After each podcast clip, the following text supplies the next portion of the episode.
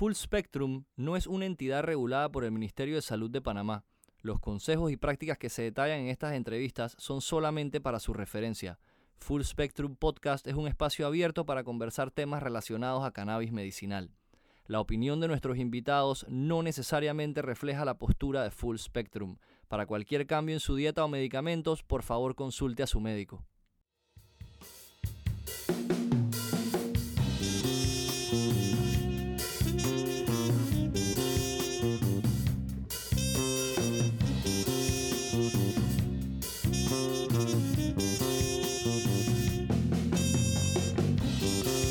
Buenas, buenas. ¿Qué tal todos? Bienvenidos a Full Spectrum, un podcast con la misión de educar y compartir información objetiva sobre cannabis medicinal. Hoy empiezo citando unas palabras del expresidente de Uruguay, José Alberto Mujica, que decían que primero uno debe invertir en educación, segundo en educación, tercero en educación. Un pueblo educado tiene las mejores opciones en la vida. Entonces, si nosotros educamos y compartimos todo lo que sabemos de este tema, en verdad creo que le vamos a ganar al estigma que todavía prevalece en países de Latinoamérica.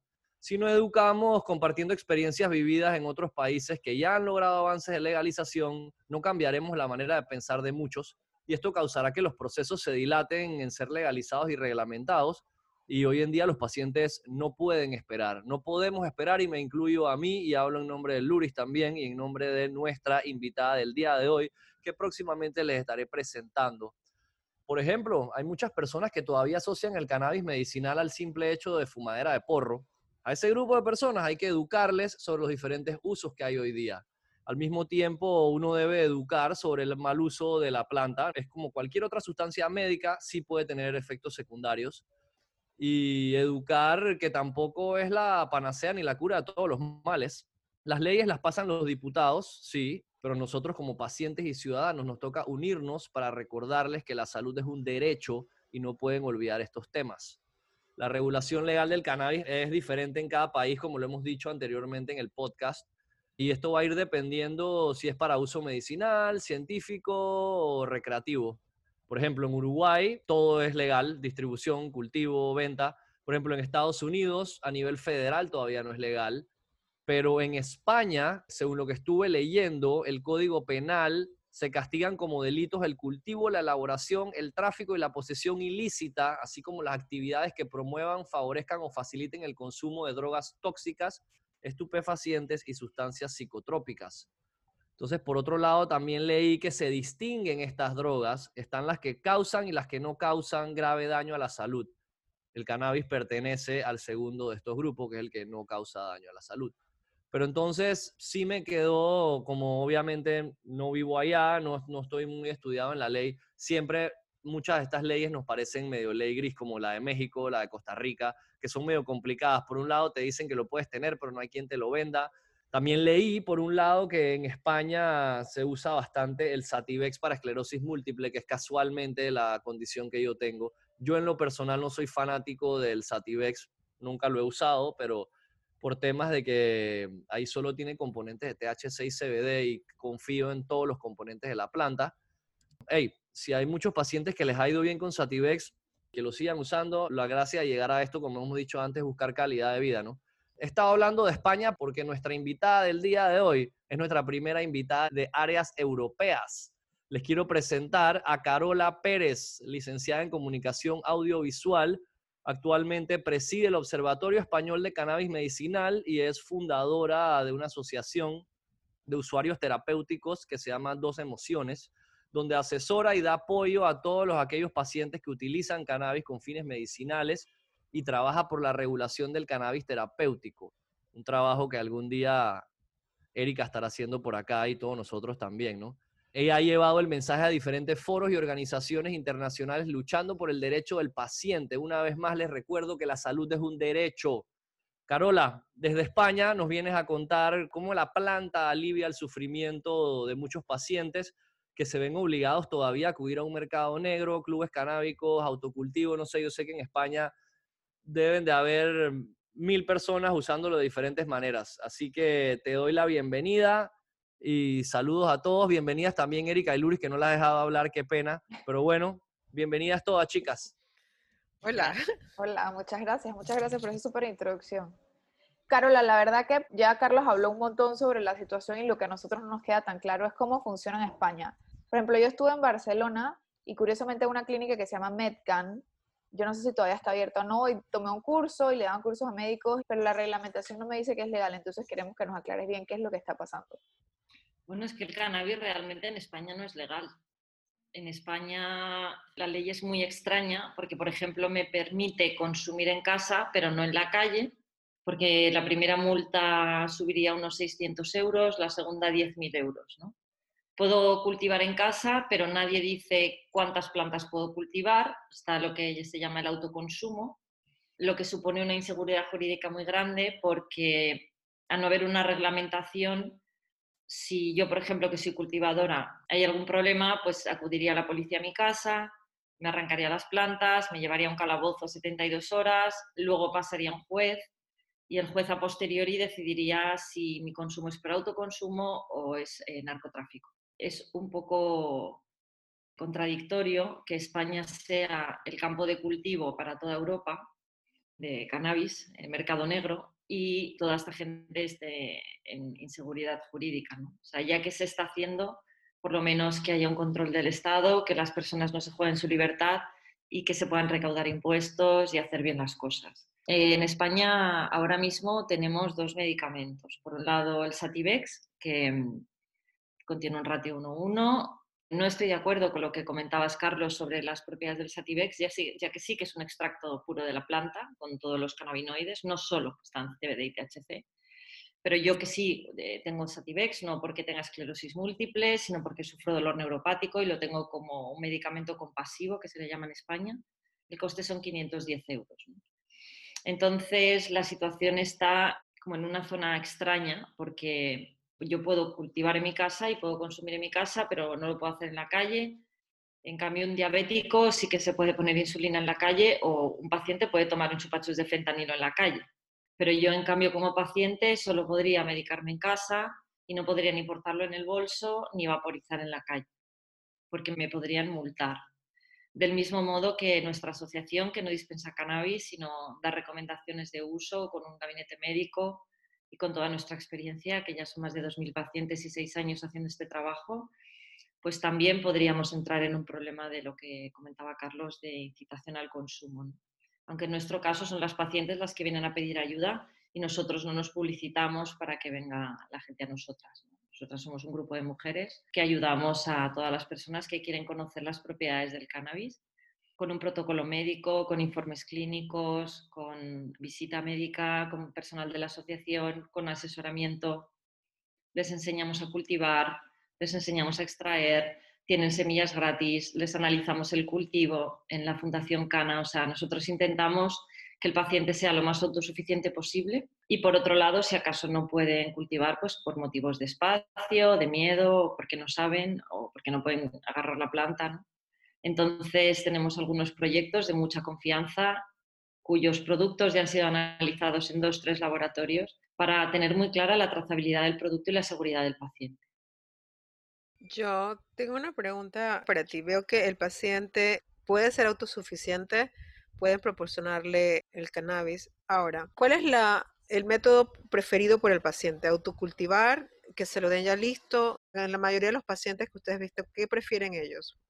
Pues eh, en casi todos los casos, si el paciente tiene buena situación económica, prefiere pedirlo y que le llegue a su casa, lógicamente, para poder probar distintos tipos de flores, para poder tener distintos tipos de aceites, de cremas, de óvulos vaginales, o sea, un poco de toda la amalgama, la amalgama de productos que hay aquí, ¿no?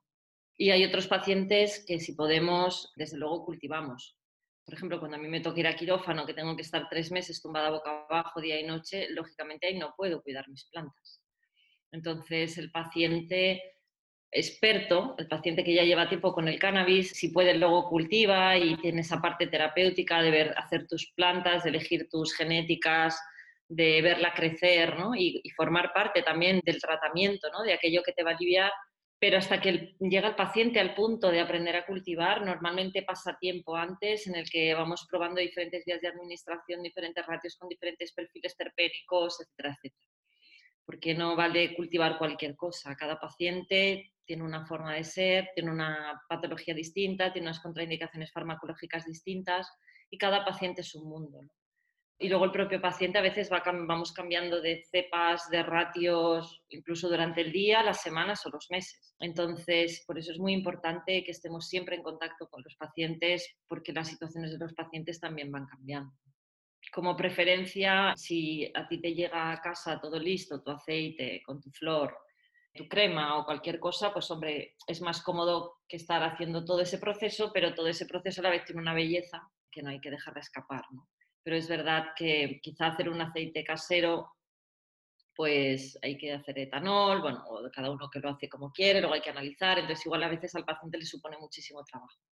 Nosotros creemos en la libertad y que todo el mundo que quiera cultivar, ya te digo, le facilitamos las semillas, analizamos todo, le enseñamos a cultivar, hacer aceites, pero hay gente que no puede, no tiene espacio, no quiere correr el riesgo, tiene hijos, tiene miedo, y en ese caso es mejor que accedan a un club social de cannabis donde sabemos que las cosas están bien hechas para que puedan recibir su medida. Sí, eso es lo que iba a decir, que, por falta de espacio a veces uno en el balcón no todo el mundo tiene espacio para poner las plantas, ¿no? Así que me imagino que se puede dificultar un poco para algunos. Porque también la ley española, por ejemplo, no te permite que las plantas estén visibles al público. Eso supone que, mm, por ejemplo, si estás en Madrid y, hay un montón de coches y gente pasando, por mucho balcón que tengas, si se ve, eso es uno de los indicios más importantes para que la policía pueda acudir a tu casa.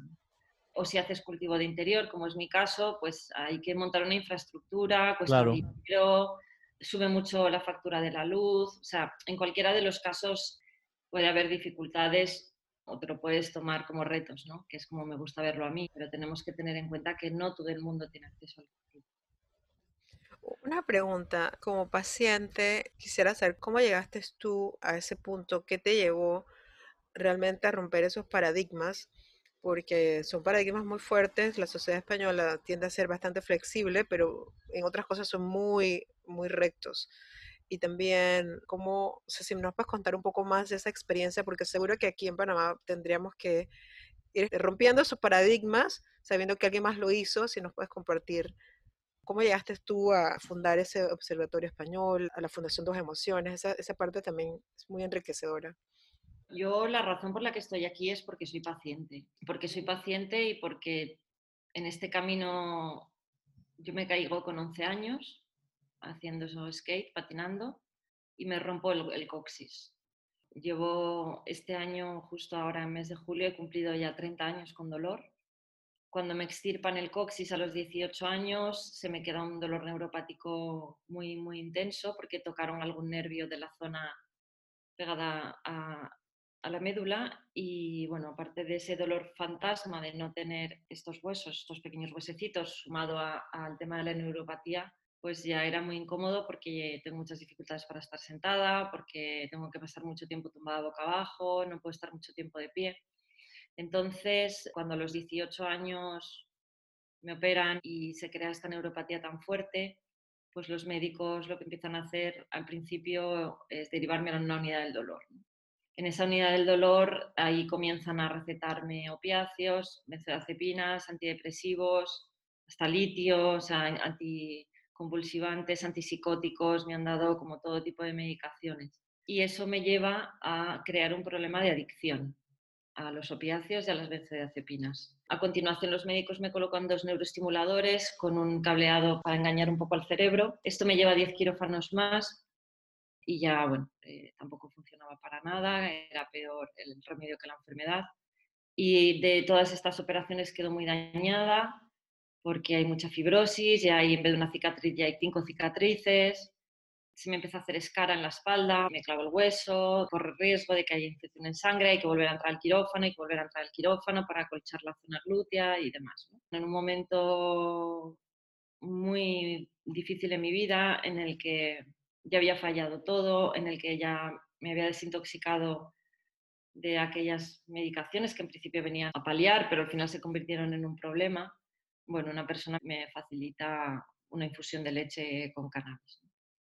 Y aquello me cambió bastante la vida porque además yo ya estaba en un punto en el que solo pedía ayuda para morir a mis padres porque no quería seguir viviendo así, porque la calidad de vida de las personas con dolor neuropático es horroroso, te cansas mucho a nivel físico, a nivel mental es horrible, te vas degenerando, tú lo vas notando, un insomnio severo, depresión severa, se me produce una hemiplegia a medio cuerpo por la cantidad de medicación que tomaba, y justo el cannabis llegó en el momento justo, en el momento justo. Claro, todo el mundo piensa cannabis es una sola cosa. No, hay muchos tipos de cannabis y cada persona requiere unas dosificaciones distintas. Entonces tenía que acudir al principio al mercado negro, a la calle, a ver qué me tocaba en cada momento.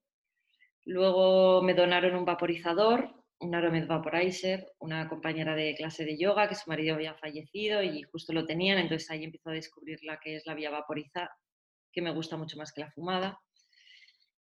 De repente me doy cuenta que no, el cannabis me sentaba siempre igual, que unas veces me dormía mucho, otras veces no dormía nada, me alteraba. Entonces empecé a buscar información y a través de un amigo pues llego a un club social de cannabis, que me avala para poder entrar al club, porque en España para entrar a un club te tiene que avalar otro socio, si no, no puedes entrar. Entonces ya ahí cambia un poco la cosa, cuando de repente ya no tengo que ir a la calle, puedo ir a un sitio que está abierto unas horas, donde yo puedo obtener un cannabis que sé que está bien cultivado, que sé qué tipo de cepa me están dando, que tienen también galletas, que tenían bombones, tenían extracto, entonces de repente se empieza a abrir como otra vía.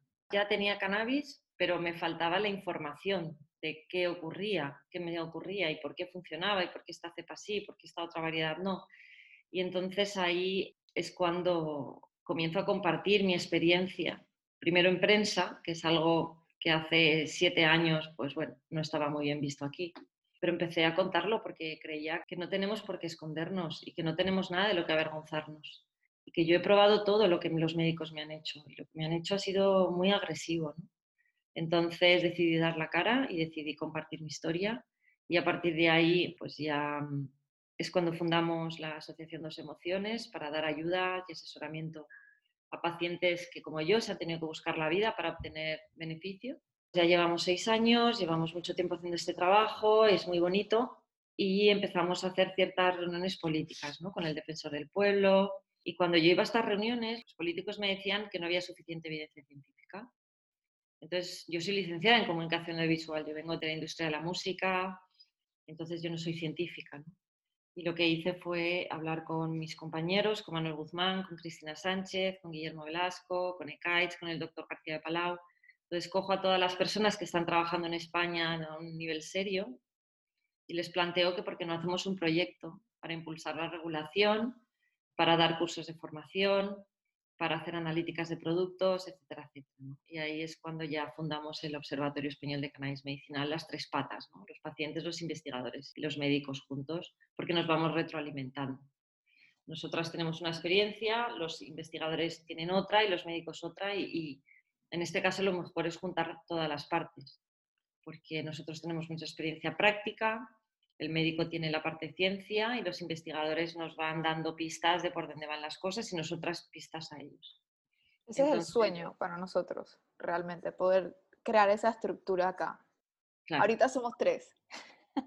Es un trabajo en equipo. Pacientes necesitan a los médicos, los médicos necesitan a los pacientes y cada paciente sufre un dolor distinto, de una intensidad distinta y nos cuesta que muchos nos crean, pero con más médicos de nuestro lado es más fácil proyectar el mensaje, ¿no?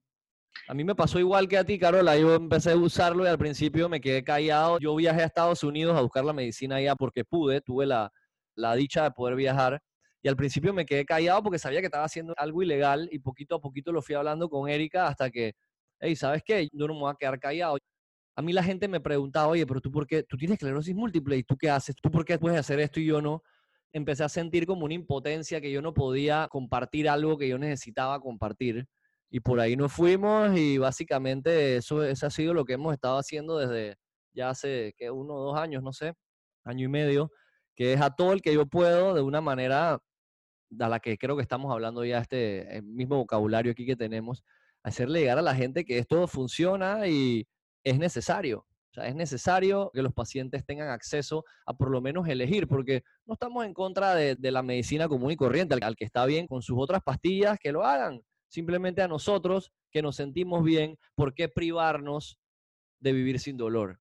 Y acá lo que pasa es que acá no hay clubes canábicos, que era lo que te iba a decir, como que explicaras un poquitito para nuestra audiencia panameña qué es clubes, porque créeme que para nosotros ni siquiera podemos conceptualizar la idea de que algo como un club canábico exista. Le voy a explicar algo a Carola antes, antes de que se imagine cómo está la cosa por acá. Acá ni siquiera podemos fundar legalmente una asociación o una fundación que tenga el nombre de cannabis. O sea, por ejemplo... para hablar de cannabis. Ajá, si quisiéramos hacer una asociación ahorita que se llame Asociación Panamá y Cannabis, no se puede porque el Ministerio de Gobierno no nos deja fundar algo que contenga, porque todo lo que conlleve al mercadeo, uso, investigación, estudios, consumo, de todo lo que tenga que ver la planta está regulado en Panamá. Imagínate la lucha que tenemos nosotros acá. Pero si tenéis derecho, el, derecho a la asociación es un derecho constitucional. Entiendo que sí que ahí está el derecho de tener una asociación de pacientes, aunque no sí. la palabra cannabis en los estados. Sí, la estamos, la estamos formando casualmente. Vamos a formar una que se llama Buscando Alternativas. Pero para que te imagines que acá usar la palabra cannabis ya te, te pone Tratamos dos años de sacarle personería a una que teníamos originalmente y no hubo forma. Sí. Incluso tanto a Carlos como a mí, las discusiones que hemos tenido con las leyes, Carlos directamente le dijeron que él era un adicto y a mí que yo simplemente no había tratado suficiente mi terapia. Yo tengo 22 años con artritis. También ha sido un caso en donde los medicamentos que se supone te ayudan también te han degenerado. Y ya, pues yo lo que quiero es compartir este tipo de información porque no puede ser que cuando ya todo falle es que vayas a algo que no te va a hacer daño como es el cannabis. Yo sé que existen sus protocolos y aquí la doctora Erika pues siempre me lo ha dicho, no, Luris, hay que seguir un protocolo, pero como paciente, como paciente, si a mí me hubieran dicho hace 20 años, empieza con cannabis y vas a ser una mujer feliz, no hubiera pasado por todo lo que tú has pasado. Yo te entiendo y se me, se me aguaron las lágrimas cuando estaba eh, hablando porque yo sé lo que es sufrir con dolor y yo quiero evitar eso en cuanto lo pueda a los panameños, que no sea lo último Chicas, chicos y oyentes todos, definitivamente la conversa de hoy está buenísima, pero por temas de tiempo hemos decidido dividir este episodio en dos partes para no dejar ningún tema por fuera a la hora de la edición. En los próximos días estaremos sacando la segunda parte de esta entrevista. Recuerda, la salud es un derecho humano, regular es cuidar. Por una vida sin dolor, apoya la legalización del cannabis medicinal. Esta historia continuará.